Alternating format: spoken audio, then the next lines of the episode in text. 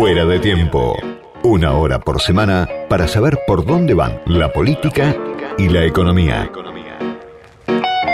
Del otro lado de la línea está ya Beatriz Sarlo, que es escritora, que es ensayista, que es una de las intelectuales más importantes de la Argentina, si no la más importante.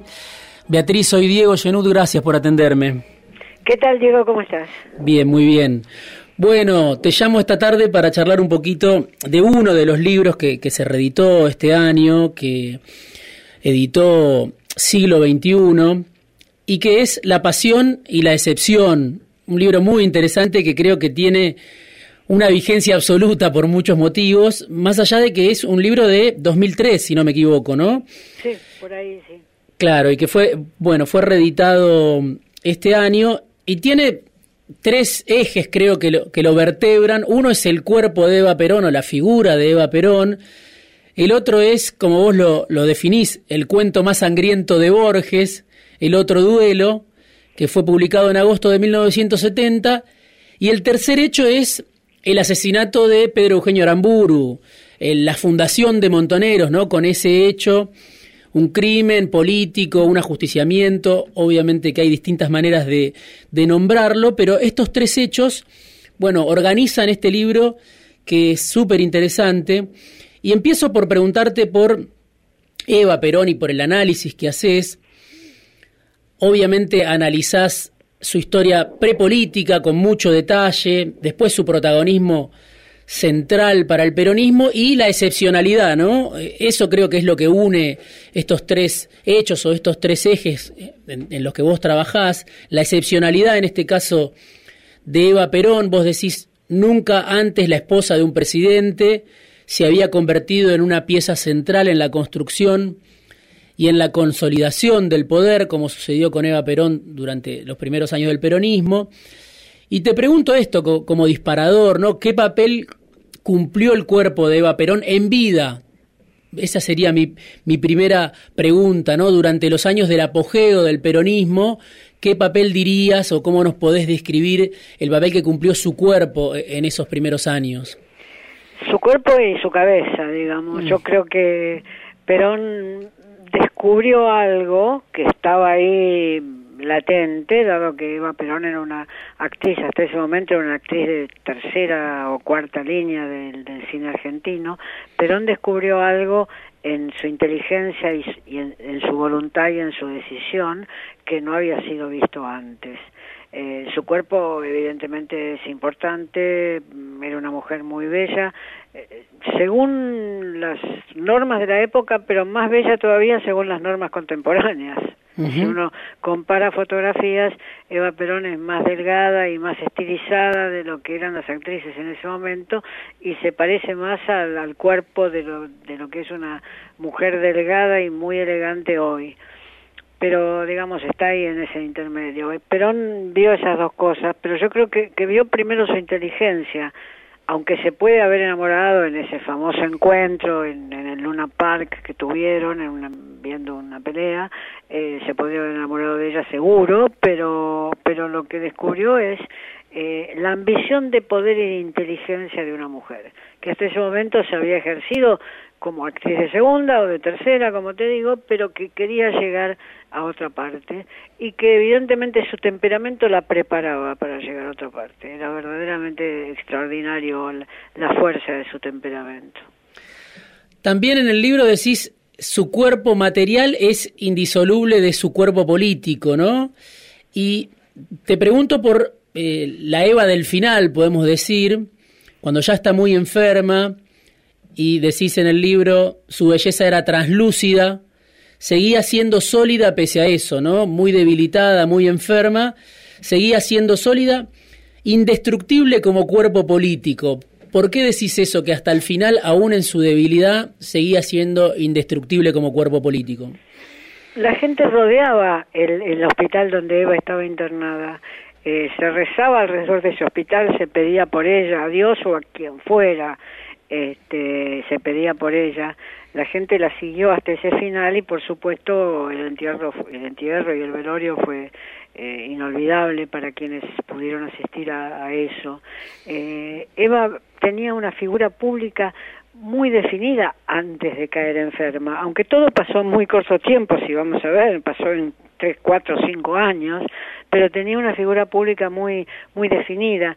Si vos vas al Centro Cultural Kirchner, vas a ver que ahí está su escritorio y en su escritorio han armado una enorme montaña de cartas, que eran las cartas que recibía todo el tiempo pidiéndole cosas desde las provincias. Desde un chico que, que aprendía a escribir solo para escribir una carta a Eva pidiéndole una bicicleta, hasta una sociedad de fomento que le estaba pidiendo que le instalara una cocina. Eh, todo, todos los registros del pedido, que ella iba atendiendo, por supuesto, con un cuerpo burocrático alrededor, pero que ella iba atendiendo. Y estaba muy convencida de Eva estaba muy convencida de que su relación con los de abajo era muy intensa porque ella venía de abajo. Ella era fue hija natural eh, lo que eso significaba imagínate en la década del 20 en la provincia de Buenos Aires fue hija natural y, y se sintió siempre en un sector semi marginal, de ahí pasó la actuación que también en esa época llena de prejuicios y en el lugar que estaba Eva en un sector sospechable, no sospechoso, porque Mirta Legrand no era sospechosa, pero era un sector sospechable, entonces la, el cuerpo usó su cuerpo para fortalecer en el mejor sentido de la palabra eh, su presencia. Su presencia era, eh, era recibida de manera muy directa por la gente de sectores populares y sindicalistas que la visitaban permanentemente en ese escritorio que repito se puede ver reproducido en el Centro Cultural Kirchner. Eh, yo tengo una anécdota de un tío mío que era mm, era parte de, no del aparato peronista, pero sí de, de quienes estaban cerca de eso, en la cual eh, él estaba en una reunión con Eva para pedirle algo para una para una mm, usina cooperativa de la provincia de Buenos Aires, anda a saber qué, y cuando llega un sector de sindicalistas, un grupo de sindicalistas, y mi tío hace el ademán de quedarse, hmm. de quedarse en la reunión. Y Eva le dice, doctor, doctor, hágame un favor, déjeme a mí con mis muchachos. Imagínate los muchachos que, que escucharon eso, que estaban siempre acostumbrados a ser desplazados por los doctores. Los muchachos escucharon que ellos venían a ese despacho de Eva a desplazar a un doctor eh, digo, en una relación que era excelente de mi tío con, el peronismo. O sea que tenía esos rasgos que sabía interpretar aquello que ella hubiera querido escuchar a los 20 años, cuando le, la cosa era muy dura y era una actriz de tercera tratando de ver cómo podía llegar al cine o al teatro. Después hablas, obviamente, y se menciona y aparece eh, eh, cruzado este, en este libro todo el tiempo la cuestión de la pasión, la cuestión del odio, la cuestión de la venganza, no solo figuras excepcionales o hechos excepcionales, sino hechos que muchas veces nos, remiten a esto, ¿no? Al conflicto pasional en la política, eh, a la tensión, a la venganza, al odio. Y te quiero preguntar por lo que pasó, ¿no? Con el cuerpo, con el cadáver de, de, de el robo del cuerpo su desaparición, lo que implicó en ese momento. ¿Y cómo pensás que eso eh, llega hasta el presente? Es decir, si todavía eso se recuerda, si todavía eso vive de alguna manera, ese conflicto que se expresó a través de ese cuerpo, en el, en el famoso, en la famosa disputa de peronismo-antiperonismo, podemos decir, o en otras disputas que todavía hoy obviamente siguen cruzando a la Argentina.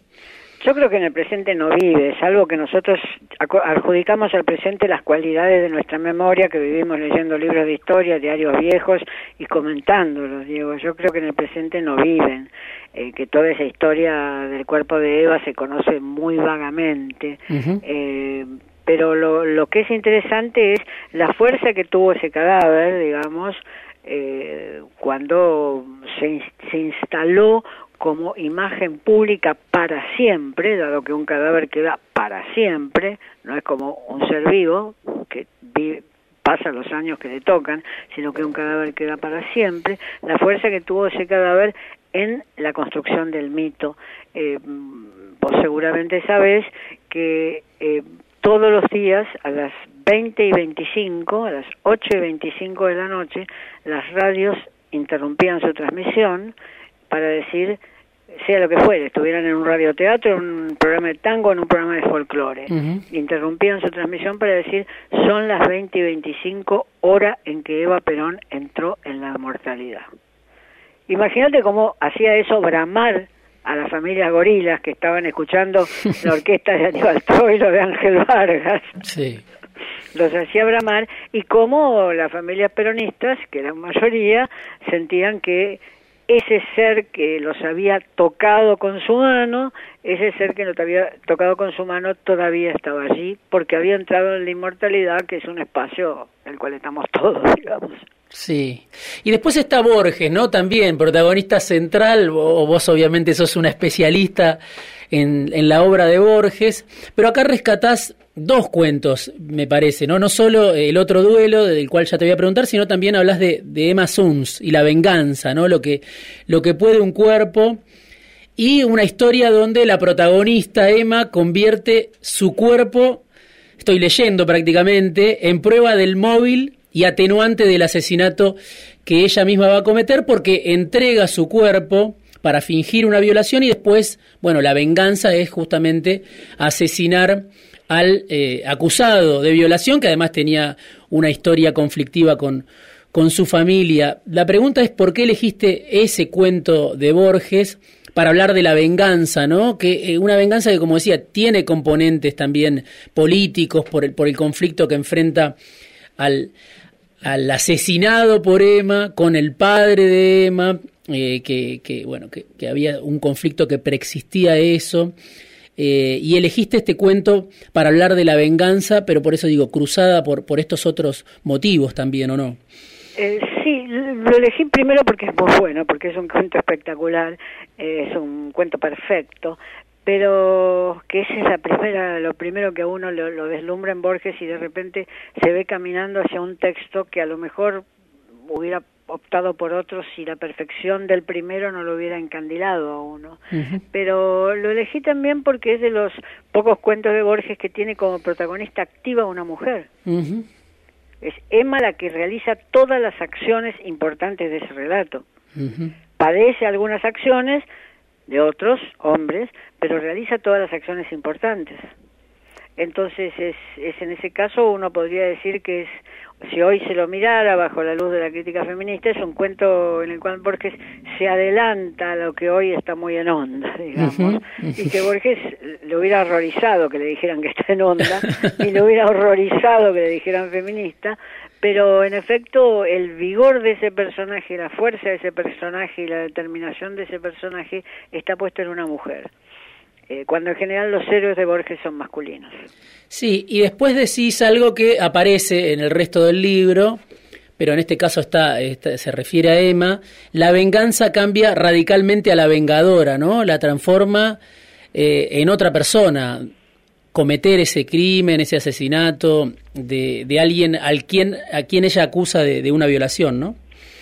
Sí, la venganza es una tarea realizada. Hmm. Uno podría decir desde el punto de vista de quien busca la venganza, realiza una tarea que en su perspectiva es ética, es moral. Ya sea porque ha, sido sometido a una violación una mujer, ya sea porque una familia ha sido deshonrada por un caudillo, por las razones que vos quieras poner, la venganza se convierte ahí en en un acto de justicia, de justicia. Sí. E, es una venganza, es un tipo de venganza la que está trabajando Borges en ese cuento, como en tantos cuentos que trabaja esos temas, eh, es un tipo de venganza que es previo a la legislación ordenada y civil, digamos, es previo a Roca, es previo a, las leyes que van a salir de los códigos civiles y de los códigos penales posteriores a mm, la Constitución y, posteriores a, al, al 1880. Es la venganza tal como se puede dar en un mundo más primitivo, si vos querés es la venganza de, en otro cuento de Borges de un chico que va a buscar un, un, cuchillito para usarlo en una venganza, no, no un chico que recuerda donde años ha dejó un cuchillito para usarlo en una venganza. Es decir, la venganza en el mundo donde la ley todavía no compensaba a los que a los que sufrían una, una violación o un delito, no compensaba con penas para los violadores o para los delincuentes.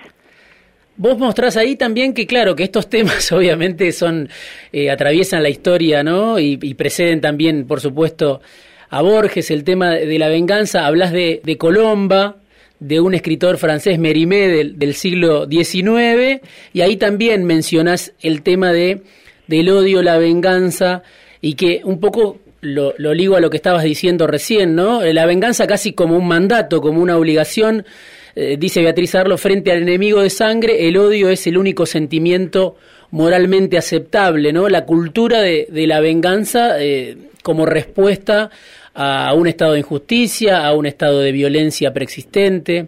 Sí, es la cultura de la venganza surge en, en aquellas sociedades donde todavía no se ha establecido la ley donde la ley existe como principio, pero está en discusión cómo debe establecerse la ley. Uno podría decir que en Francia, a partir del, del Código Napoleón y de los códigos que siguieron desde comienzos del siglo XIX, empieza a establecerse la ley. Eh, eso es más tardío en los dominios españoles, como siempre nos toca más tardío, eso es más tardío en los dominios españoles y como vos bien sabés, en el caso de América Latina, muchos de estos países han sufrido guerras civiles en los cuales la ley se, se instaló muy tarde. Cuando la ley se instala tarde, esas, esos resarcimientos que, que se buscan con la venganza parecen éticamente posibles, digamos. El tercer hecho, bueno, es el, el, asesinato de Aramburu, 29 de mayo de 1970. Eh, y vos lo abordás de distintas maneras, sobre todo tratando de interpretar, como decís, lo que representó en ese momento, no tanto, bueno, obviamente que uno lo puede juzgar desde hoy, o evaluar u opinar sobre ese episodio, pero vos tratás de reconstruir lo que los propios protagonistas, los que participaron de la ejecución de Aramburu, los, jefes montoneros, como Mario Firmenich, como Norma Rostito, contaron después en 1974 en un texto o una entrevista en una revista que se llamaba La Causa Peronista, ¿no?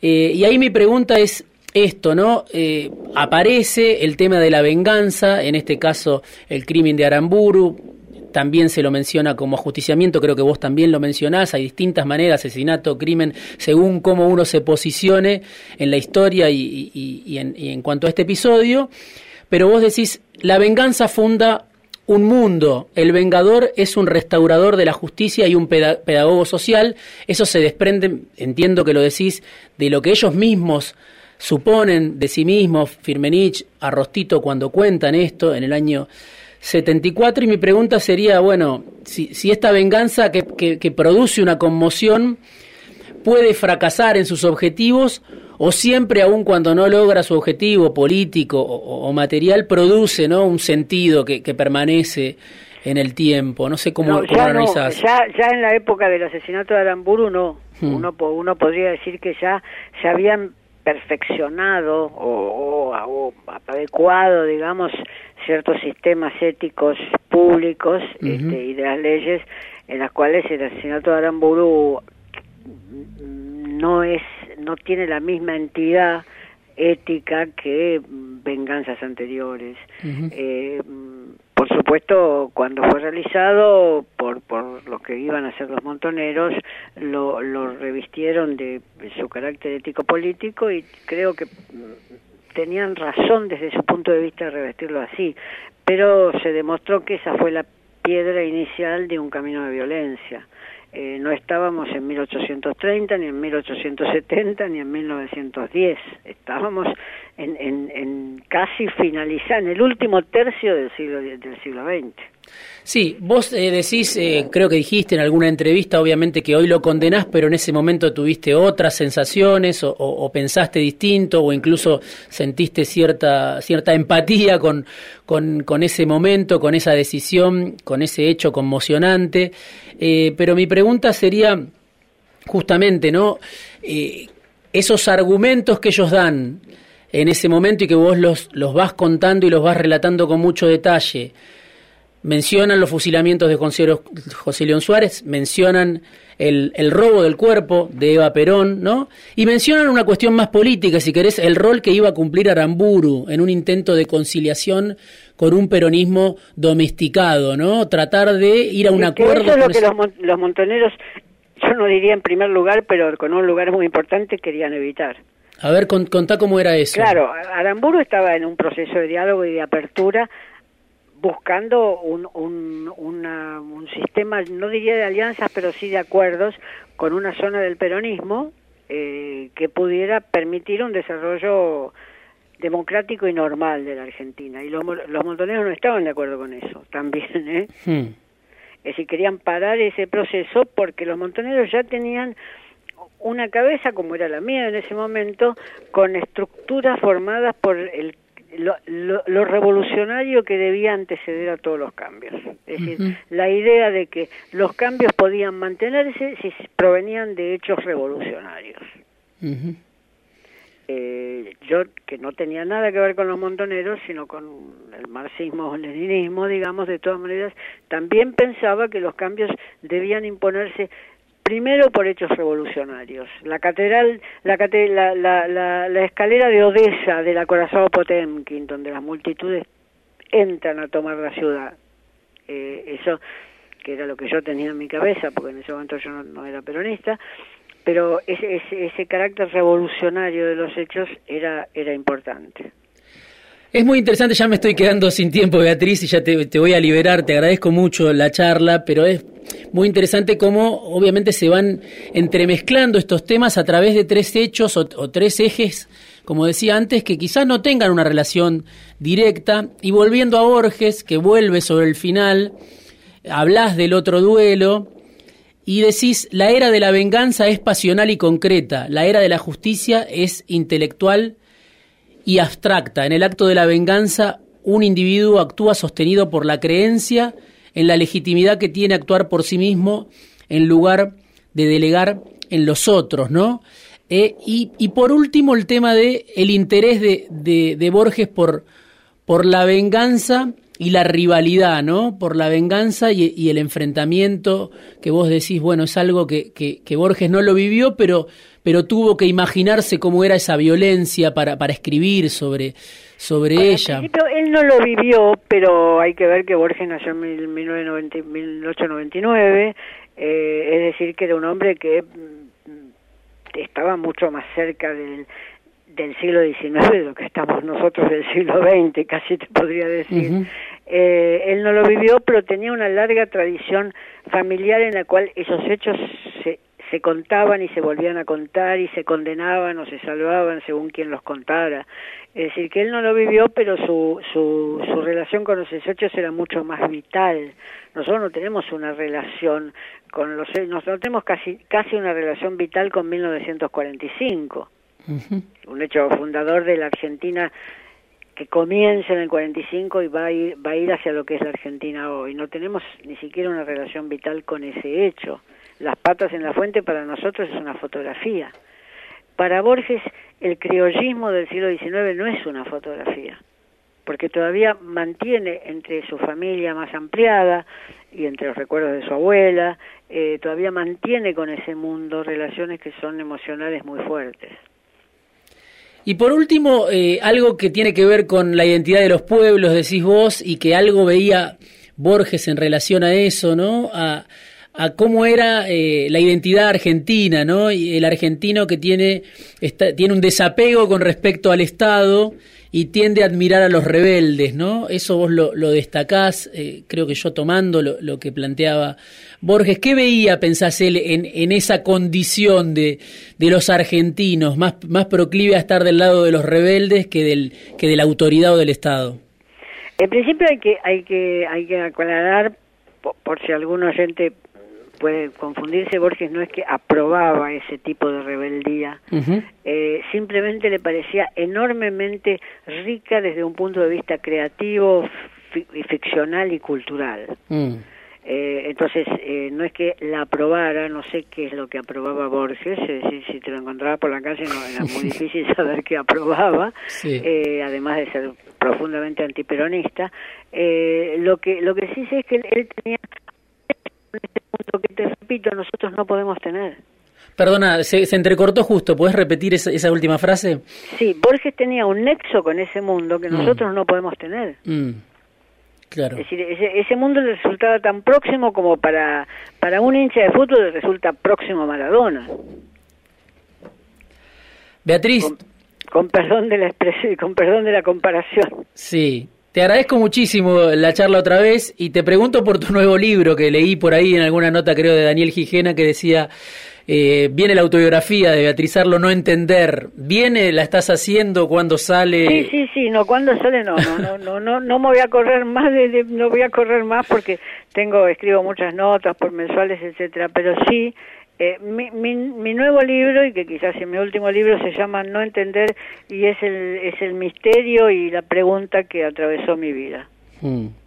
Escribís sobre lo que no entendés, eso es lo que decías, ¿no? cuento cómo es la experiencia de no entender y cómo desde mi punto de vista esa es una experiencia intelectual inigualable. Mm. Si se piensa que se entendió todo, la experiencia intelectual es más pobre. La experiencia de no entender es una experiencia inigualable. Te deja suspenso frente al texto, frente a la obra, frente a las palabras que pensás que no has entendido. Beatriz, muchas gracias por este rato en Fuera de Tiempo. No, gracias a vos, Diego. Era Beatriz Arlo, escritora, ensayista, una de las intelectuales más importantes de la Argentina y estábamos hablando de La Pasión y la Excepción, que es un libro que reeditó siglo XXI, que fue editado originalmente en 2003, pero que tiene una vigencia absoluta. Todos estos temas, la pasión, la excepción, la venganza, el odio, las pasiones políticas, los cuerpos en la política, bueno, de todo eso habla este libro y de todo eso charlamos un ratito esta tarde con Beatriz Arlo.